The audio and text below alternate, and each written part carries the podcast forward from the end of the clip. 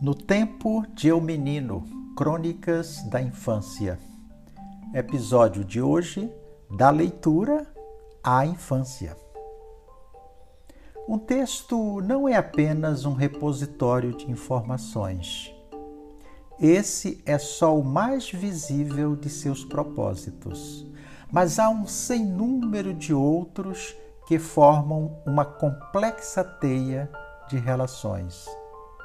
Um texto não tem um fim em si.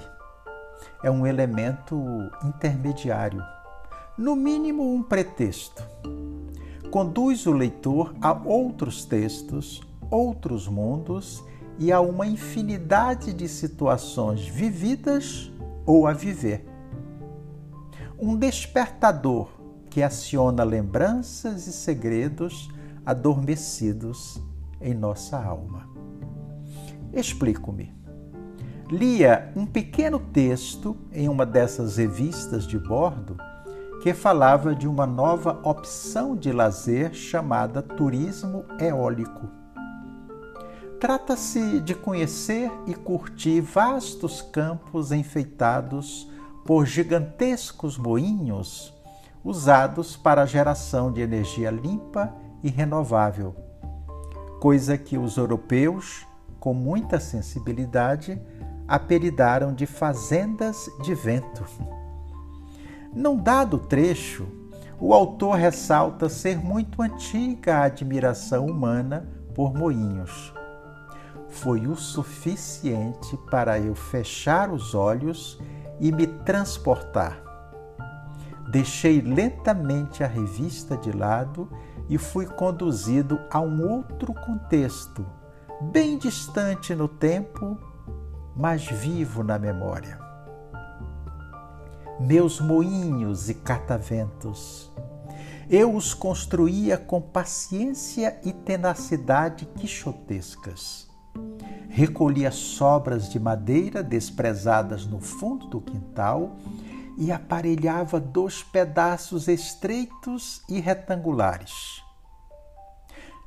Calculava com exatidão o seu ponto central, no qual abria um pequeno furo com a ajuda de uma ponta de prego em brasa aquecida no velho fogareiro da casa. Juntava-as em forma de cruz e fixava as duas peças com miúdos preguinhos. O passo seguinte era catar latas de óleo. Os quintais de minha infância eram sempre férteis em matérias-primas.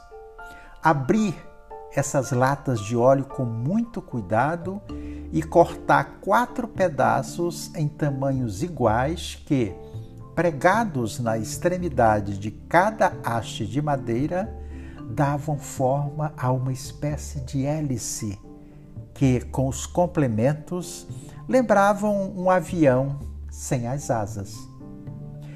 Restava o desafio de prender o catavento na ponta de uma longa vara, erguê-la e fixá-la com a ajuda de barbante e pedaços de arame velhos. Depois era me deitar no chão do quintal e, tendo o céu por testemunha, ver o vento dando incessante vida àquela máquina maravilhosa. O motivo de minha paixão por cataventos? Quem sabe num outro dia, numa outra hora, eu vá encontrá-lo em outros textos e outras leituras.